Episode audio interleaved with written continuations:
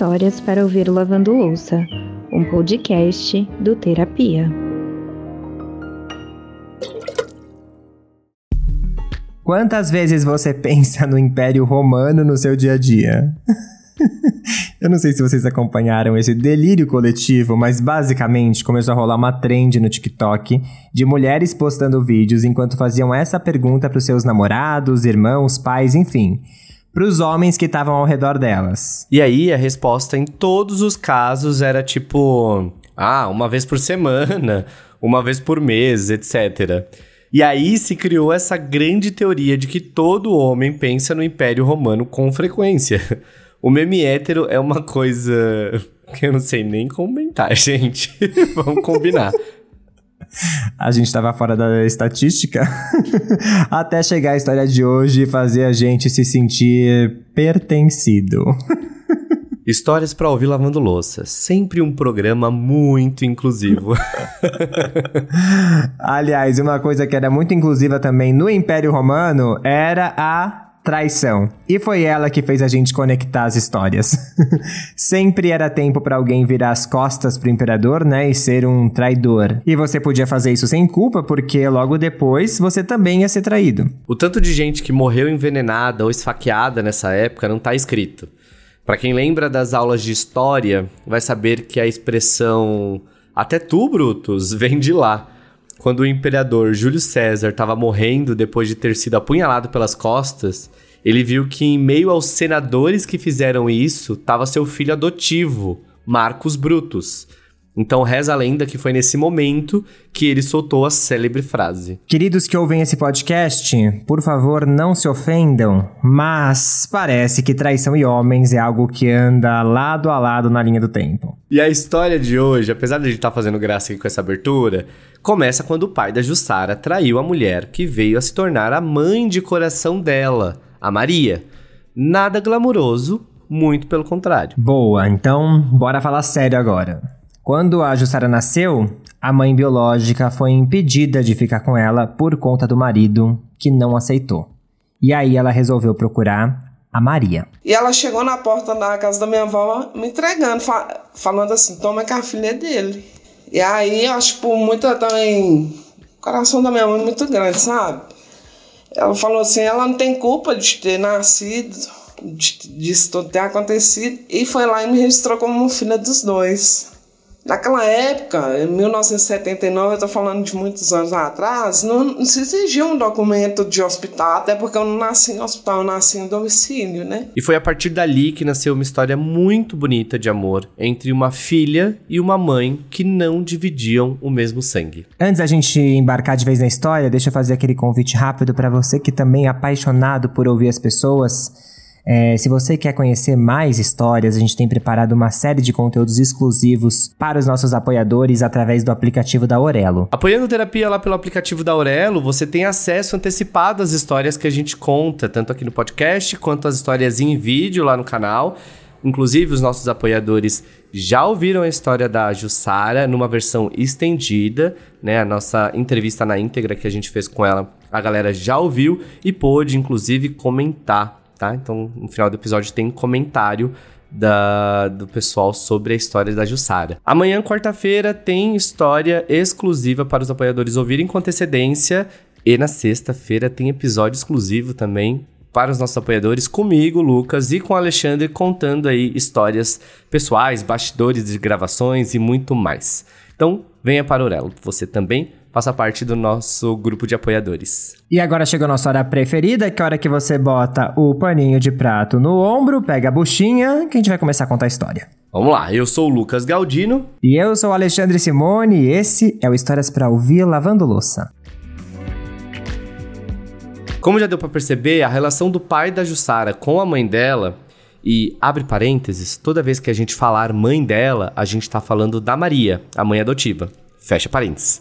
A relação era aquela coisa que, infelizmente, a gente já contou muitas vezes aqui no podcast. Homem alcoólatra que ao longo dos anos se torna cada vez mais abusivo.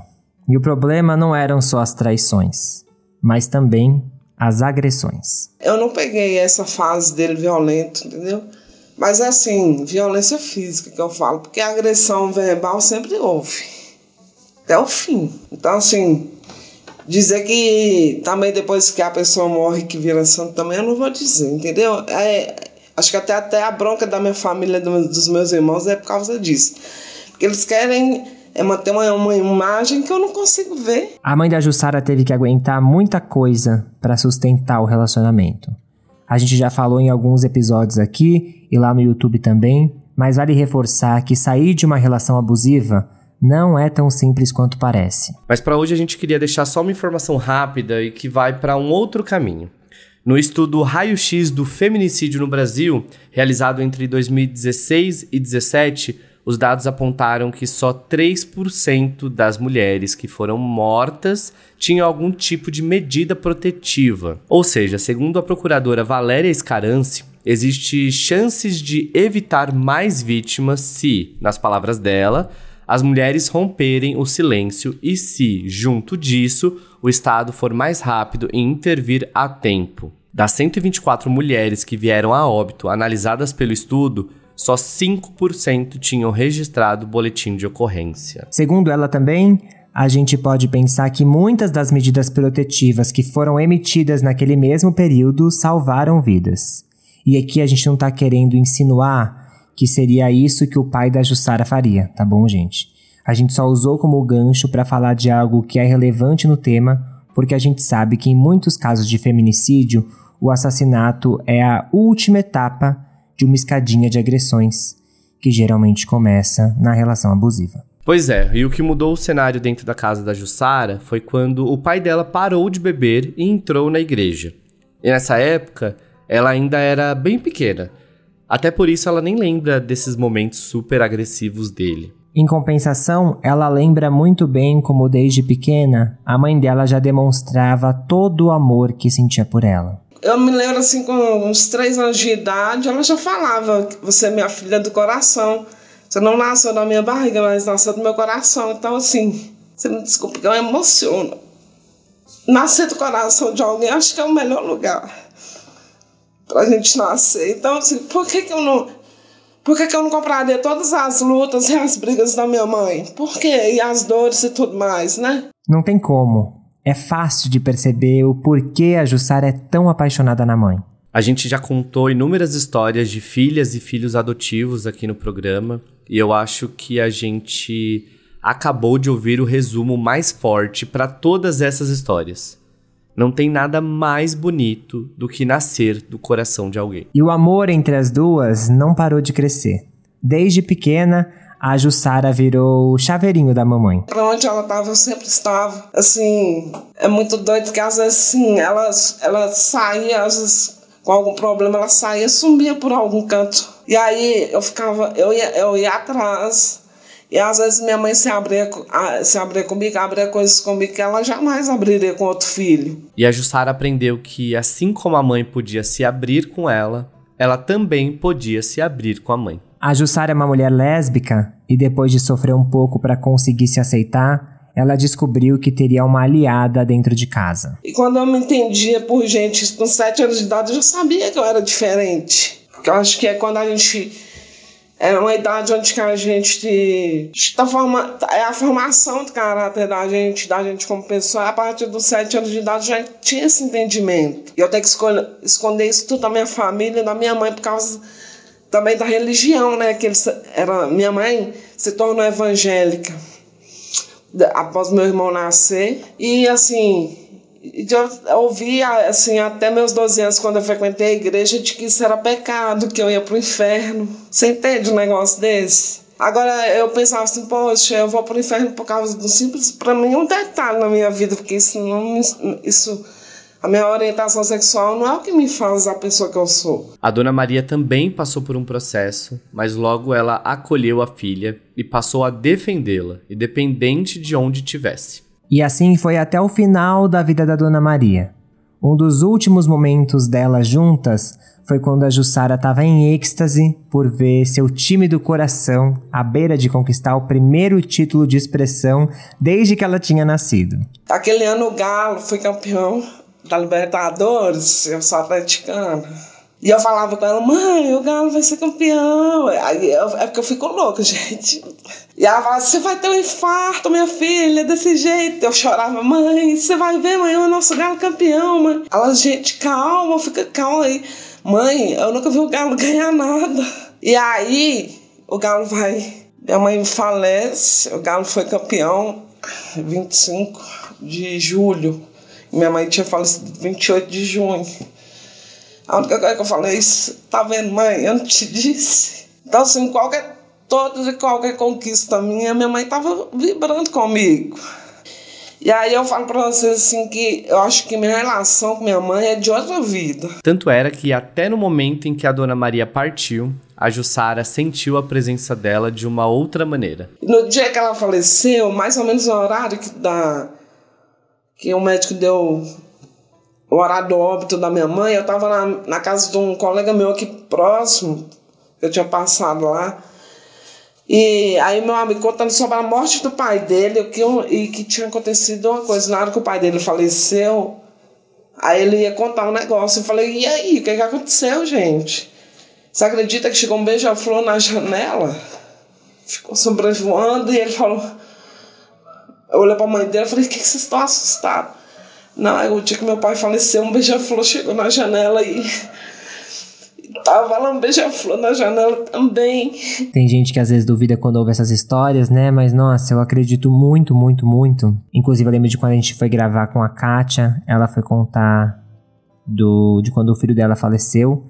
E ela teve vários momentos de sentir uma aproximação dele através de borboletas. De quando as borboletas a visitam geralmente em momentos específicos ou mais difíceis, e aquilo dava uma acalmada nela. E no dia que a gente chegou lá para gravar com ela, justamente para falar sobre o filho, assim que a gente entrou pela sala, a borboleta passou pela janela. E aí ela virou e falou assim: Vocês viram a borboleta? E a gente ainda não sabia exatamente toda a história. Ela falou: Depois eu conto mais, vocês vão entender porque foi tão bonito ter ela aqui nesse momento. Enfim, sinais de que de quando a gente tá atento a gente percebe. Esse dia da Kátia foi muito especial, até porque a borboleta passou pela janela e a gente tava no andar muito alto. Muito provavelmente não passaria uma borboleta por ali, sabe? Mas enfim, eu acredito muito nessas coincidências, entre aspas, mas uma coisa que eu tenho certeza que não foi coincidência foi a Jussara ter aparecido justo na porta da Maria. E é louco que eu acho que ninguém julgaria a Maria se ela tivesse falado não naquele momento é uma situação muito delicada. Na verdade, eu acho que a maioria das pessoas, na verdade, teria reagido de outro jeito. Até se talvez julgaria, ainda teria reagido de outro jeito, sabe? Todo mundo fala, gente, sua mãe não é desse mundo. Eu falei, não é mesmo, tá? Isso é um ser muito evoluído que veio e, e encarnou nessa, nessa vida para ser minha mãe, especialmente para essas almas se encontrarem. Não, todo mundo fala, eu não teria a mesma coragem, eu não aceitaria uma coisa dessa. Às vezes aceitar a traição, sim, mas o filho do cara com outra mulher, não. Muita gente fala, até a traição é aceitável, mas criar o filho, não. Eu, falei, eu já falei pior, eu falei, eu colocaria os dois para fora, mas a verdade é essa. Tudo bem que eu tenho um coração bom, mas é tão bom assim gravar com a Jussara foi realmente sentir a presença da Dona Maria ali na gravação. Ela falava com tanto amor, com tanta vontade da mãe, assim, que era impossível a gente não se emocionar. Eu acho que isso vai ficar registrado na nossa memória, assim, realmente, porque a Dona Maria gerou a Jussara no coração, digamos assim, e acho que a gente teve a chance de poder sentir um pouquinho desse coração pulsante enquanto a gente ouvia a história. E agora a gente também sente enquanto a gente tá contando ela para vocês. Às vezes a gente conta algumas histórias aqui que eu penso, poxa, que saco que a gente chegou depois. Como que a gente não chegou antes nessa história? Queria poder ouvir a Maria, queria poder conhecer a Maria. Mas aí nessas horas onde a gente vê a Jussara contando com tanto amor, com tanta entrega, com tanta verdade, a gente percebe que a gente não chegou tarde e que de alguma maneira, hoje, não só eu, Lucas, mas você que tá aí com a gente de peito aberto, coração atento, escutando cada detalhe, também conheceu a Maria através do olhar da Jussara. Tem coisa melhor do que conhecer alguém através do olhar de uma filha que nasce do coração. E agora a gente vai encerrar esse episódio do jeito que a gente mais gosta, que é gerando conversas. Fiquem agora com os comentários dos nossos apoiadores sobre a história da Jussara e com também o encerramento desse episódio com a vinheta de um apoiador. Muito obrigado pela sua companhia, um beijo grande e cuidem-se bem. Tchau. Olha, gente, vou dizer uma coisa aqui para vocês assim. Eu acompanho o terapia já vai fazer alguns anos e eu sou uma pessoa, sou um homem gay. Cada história, independente do tema, do assunto, é como se eu me visse em cada uma delas. A história dessas pessoas, não somente por serem minorias, que na verdade são maiorias, né? De pessoas, são pessoas reais. E eu sou tão grato, gente, por poder fazer parte disso, não, não digo assim como apoiador, mas eu me sinto como se eu fizesse parte, porque eu me vejo em cada uma dessas histórias, independente do tema que é apresentado. Porque essas pessoas são pessoas reais, são pessoas aqui do nosso dia a dia, do cotidiano. São pessoas aqui da trabalhadores, são pessoas que, nossa, eu Meninos, olha, eu sei que vocês recebem muitos agradecimentos, mas eu queria dizer para vocês de coração que realmente o terapia faz a diferença na vida da gente. E faz e fez a diferença na minha vida. Muito obrigado. O Histórias para Ouvir Lavando Louça é apresentado por Alexandre Simone e Lucas Galdino. Tem roteiro escrito por Luigi Madormo e a edição é do Felipe Dantas. Eu sou a Renata Ribeiro e sou uma apoiadora do Terapia na Aurelo.